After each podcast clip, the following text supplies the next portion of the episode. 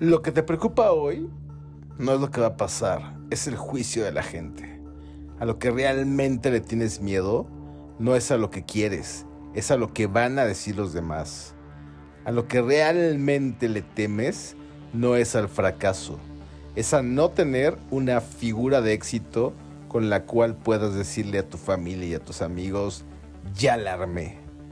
Pues qué error, qué grosso error, porque no vas a tener dos vidas, ni tu familia ni tus amigos van a estar ahí para cuando te arrepientas. Atrévete. Atreverse es la diferencia entre vivir habiendo usado la vida o morir habiendo sido usado por los demás.